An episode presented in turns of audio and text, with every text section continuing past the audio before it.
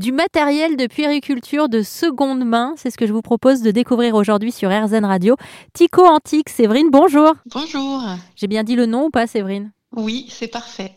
Eh ben, on va partir de là d'ailleurs. Pourquoi Tico Antique? Eh bien, c'est un nom en langue bretonne puisqu'on est ancré sur, euh, sur le territoire breton et c'est un mot euh, en fait euh, en deux mots. Ti, la maison, le lieu et quantique, c'est un petit nom qu'on utilise pour désigner un, un petit enfant, un mignonnet en fait.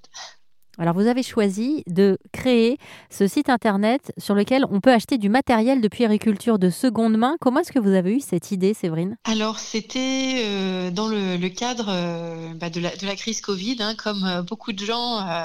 je me suis pas mal interrogée. J'étais enceinte de mon deuxième enfant à ce moment-là, et, et tout autour de moi, j'avais beaucoup de gens qui se posaient pas mal de questions autour de la seconde main, euh, notamment euh, dans des questions de, d'hygiène euh, liées à, la pandémie. c'est vrai que les gens se, disaient, bah oui, mais est-ce que j'achète? Est-ce que c'est vraiment sûr pour mon enfant? Est-ce que c'est de la seconde main de qualité?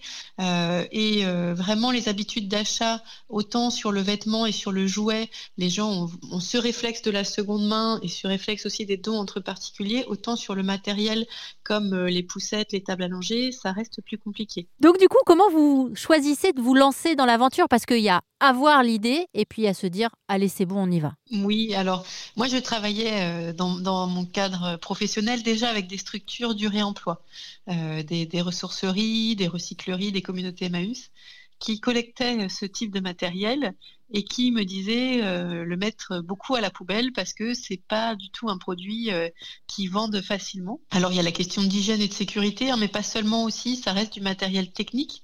Euh, donc c'est compliqué par exemple pour les gens bah, d'acheter un matériel qui n'est pas réassocié à une notice. Enfin c'est un exemple, mais mais c'est vrai que par exemple sur une poussette ou sur un porte-bébé, si on n'a plus la notice associée à l'objet, des fois bah, ça peut être un peu compliqué de s'en servir.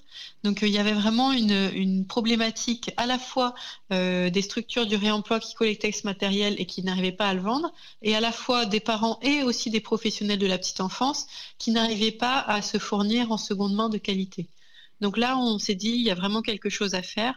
Et euh, comment est-ce qu'on réfléchit pour euh, proposer euh, une brique, entre guillemets, qui vient s'insérer sur ce qui existe déjà et qui permette de rassurer les acheteurs et à la fois de proposer une solution aussi pour ceux qui collectent déjà ce type de matériel. Alors du coup, comment vous avez fait? Alors on a, on a commencé, alors pour passer un peu de l'idée au projet, on, on, a intégré un incubateur local qui s'appelle le TAC 56 euh, qui nous a permis, euh, bah, voilà, pendant un an, hein, euh, de, 2021 à 2022, de bah, mettre des chiffres sur le projet, trouver nos partenaires, aller voir nos financeurs.